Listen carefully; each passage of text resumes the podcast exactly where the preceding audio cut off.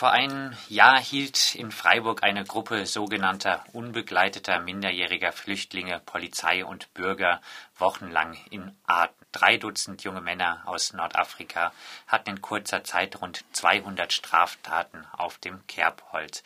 So heißt es in der Laudatio anlässlich der Preisverleihung.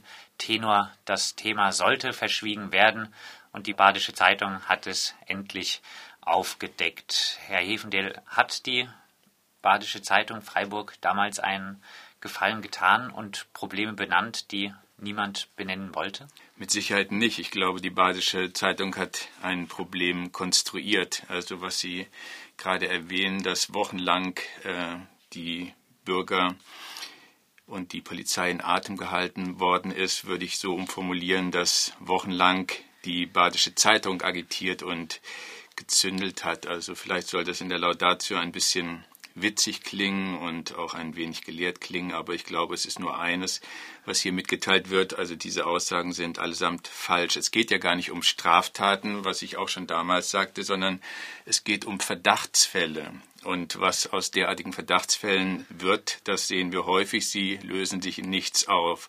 Und wenn gerade über dieses Zündeln der Badischen Zeitung die Kontrolltätigkeit steigt, dann steigen zwangsläufig eben auch die Verdachtsfälle. Also insoweit ist das nichts Besonderes und wenn in dieser Laudatio dann von dem Begriff des Kerbholzes die Rede ist, dann scheint mir das hier ein wenig symptomatisch in dem Sinne zu sein, dass tatsächlich diese Laudatoren den Betroffenen ein Siegel einbrennen, würde ich es mal bezeichnen, wie es eben damals im Mittelalter der Fall gewesen ist. Das funktioniert also auf diese Art und Weise, dass auf diese Art und Weise, wie ich sagte, das Problem erst geschaffen wird, wie ich es im Interview damals sagte.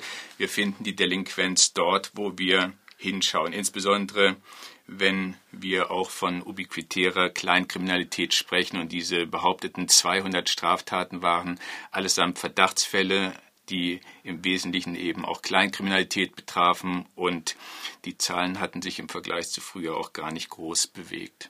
Um ganz kurz das nochmal zu übersetzen, ubiquitäre Kleinkriminalität heißt, es ist in Anführungszeichen normal, kleinkriminell zu sein. Einfach wo man hinschaut, findet man eine solche Kleinkriminalität. Ganz genau. Also das äh, hat man in der Kriminologie schon seit langem festgestellt, dass diese Phase der Delinquenz eine ganz übliche Phase ist, die wir alle einmal durchlaufen haben. In aller Regel wächst sich das dann aus, wie man sagen würde, aber es wäre schon fast überraschend, wenn man diese Phase nicht durchlaufen hätte. Und es ist klar, dass diese Phase auch andere Jugendliche mit Migrationshintergrund beispielsweise durchlaufen. Und wenn der Fokus gerade auf diese Bevölkerungsgruppe gerichtet wird, dann wird man hier eben auch Kriminalität finden. Und die Berichterstattung hatte dann auf jeden Fall ihre Wirkung. Im Zuge der ständig fortgesetzten Berichterstattung der Badischen Zeitung sprach Radio Dreieckland mit unbegleiteten minderjährigen Flüchtlingen, die klar die Wirkung des aufgemachten Diskurses thematisierten. Junge Flüchtlinge sahen und sehen sich wahrscheinlich auch jetzt noch oftmals Anfeindungen ausgesetzt. In dieser Zeit stiegen diese Anfeindungen gegenüber der konstruierten Gruppe massiv an.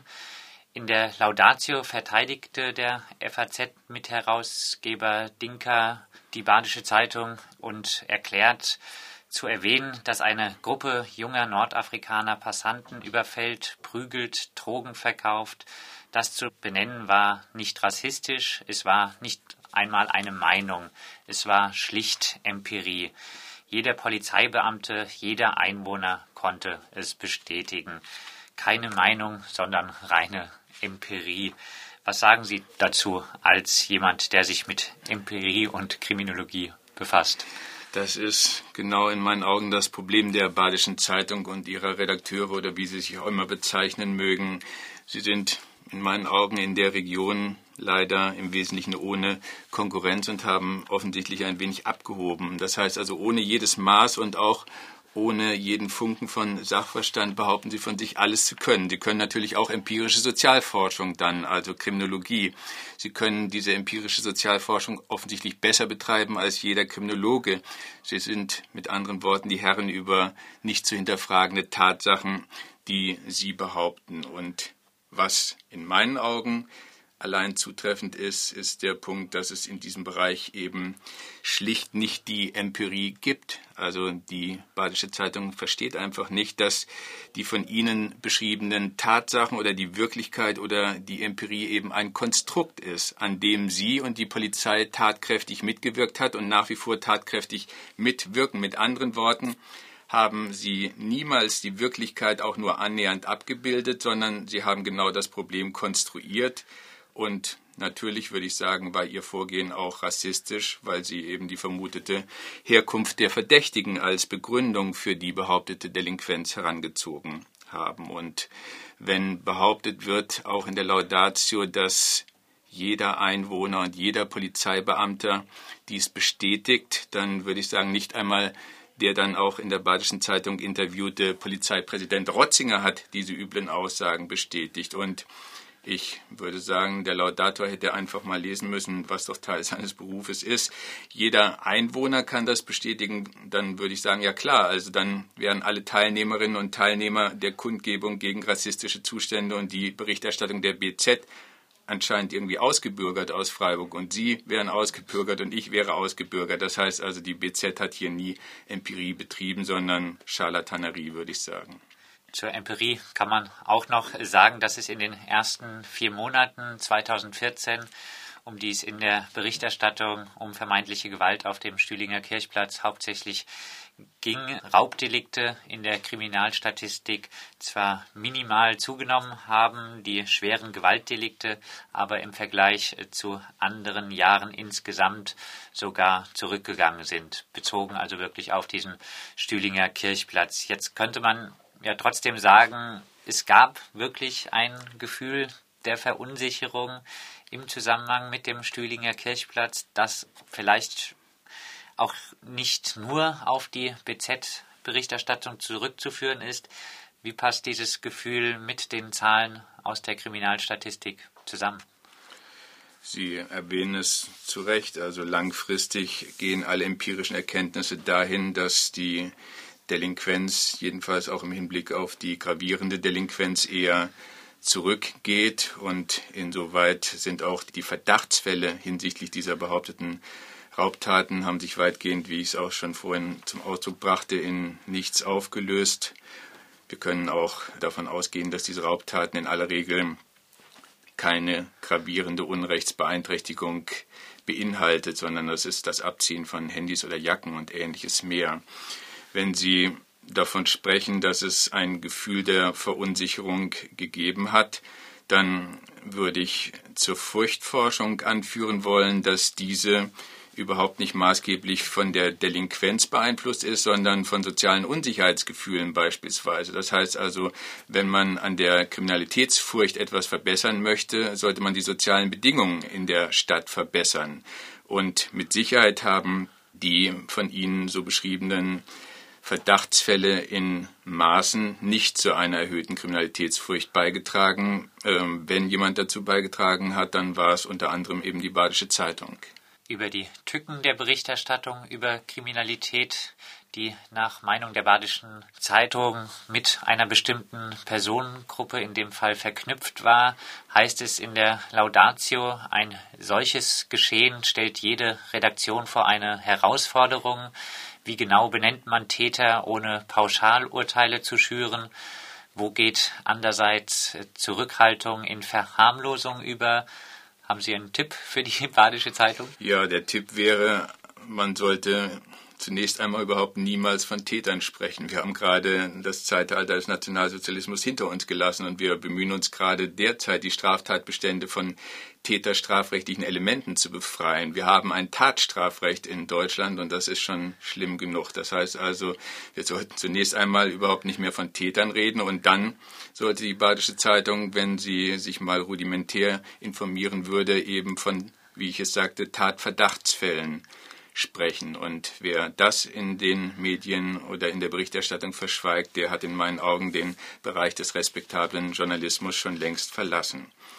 Ferner würde ich der Badischen Zeitung raten, nicht weitere Vorurteile in dem Sinne zu betreiben, dass sie von Tätern, die aus Marokko oder Tunesien, sie würden ja sagen Marokkaner und Tunesier sein, die Täter sprechen. Also das ergibt sich auch nicht aus den Statistiken. In der polizeilichen Kriminalstatistik in Freiburg gibt es gerade keine Aufschlüsselung nach nicht-deutschen Tatverdächtigen. Das heißt also, die Zeitung behauptet eben, aus dem Nichts heraus, ähm, dass diese Personen ins Visier im wahrsten Sinne des Wortes zu nehmen seien. In der Laudatio ist die Rede von der romantischen und der realistischen Sichtweise. Die realistische Sichtweise reklamiert die Badische Zeitung natürlich für sich.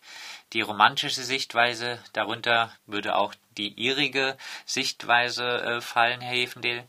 Der Vorwurf an Sie würde ja heißen, mit dem Ansatz, die ganze Geschichte sei eigentlich nur konstruiert, verschließen Sie die Augen vor der Realität. Was würden Sie dem entgegnen? Gut, also in der Tat würde ich mich dann insoweit vermutlich genauso wie Sie zu den Romantikern zählen und ich würde eben nicht müde werden zu behaupten, dass wir hier Probleme konstruieren, statt Probleme abzubilden. Und die Badische Zeitung behauptet von sich, Probleme abbilden zu wollen. Aber ähm, sie hat niemals nachgewiesen, dass tatsächlich ein Gegenstand, ein Substrat bestand, welches sie lediglich abgebildet haben, sondern sie haben es erst einmal gebildet. Das heißt also, natürlich gibt es Delinquenz, hatten wir ja gesehen. Es gibt eben die Ubiquität der Delinquenz, aber diese Delinquenz gibt es am Stühlinger Kirchplatz, sie gibt es auch in den Großstadtvillen in Herdern oder in der Viere. Es ist eben ein normales Phänomen und wo wir hinschauen, werden wir diese Delinquenz entdecken. Äh, schauen wir doch dann einfach mal in die Viere und dann wird die Sache vielleicht ein bisschen weniger dramatisch. Nicht das Benennen eines Problems macht die Menschen radikal, sondern die Stigmatisierung derer, die es benennen, heißt es wiederum in der Laudatio. Vielleicht abschließend, äh, wurde die BZ Opfer einer Verleumdungskampagne, obwohl sie nur daran interessiert war, die Öffentlichkeit durch das Schaffen von Öffentlichkeit von einer gefährlichen Gruppe Jugendlicher zu schützen? Darauf würde ich antworten, es ist jedenfalls schön, dass der Laudator mal erkannt hat, dass es hier um Stigmatisierungsprozesse geht. Aber das behauptete Opfer, die Presse, ist, wie wir gesehen haben, ja genau derjenige, der die Stigmatisierung betrieben hat und sicherlich nach wie vor weiter betreiben wird und was die Folgen sind. Also wir sollten mal den Bereich äh, des Sarkasmus vielleicht auch kurz beiseite lassen, obwohl man immer diese Assoziationen bei einer derartigen Preisverleihung im Wege eines In-sich-Geschäftes hat. Aber was sind natürlich die Folgen? Anwohnerproteste gegen dringend benötigte Unterbringungsmöglichkeiten für Flüchtlinge aus der Angst vor einer Kriminalitätswelle, dann die Forderung nach bewaffneten privaten Sicherheitsdiensten, rund um die Flüchtlingsheime und die Aufnahmestellen, dann die Konstruktion von No-Go-Areas und alles weitere. Wenn man bedenkt, dass die sensible Aufnahme von und ein humaner Umgang mit verfolgten, vertriebenen und verstörten Menschen eine der eigentlichen Aufgaben unserer Zivilgesellschaft sein sollte, dann grenzt es in meinen Augen fast schon an Hohn, eine solch spalterische Berichterstattung als verantwortungsbewusst zu rühmen.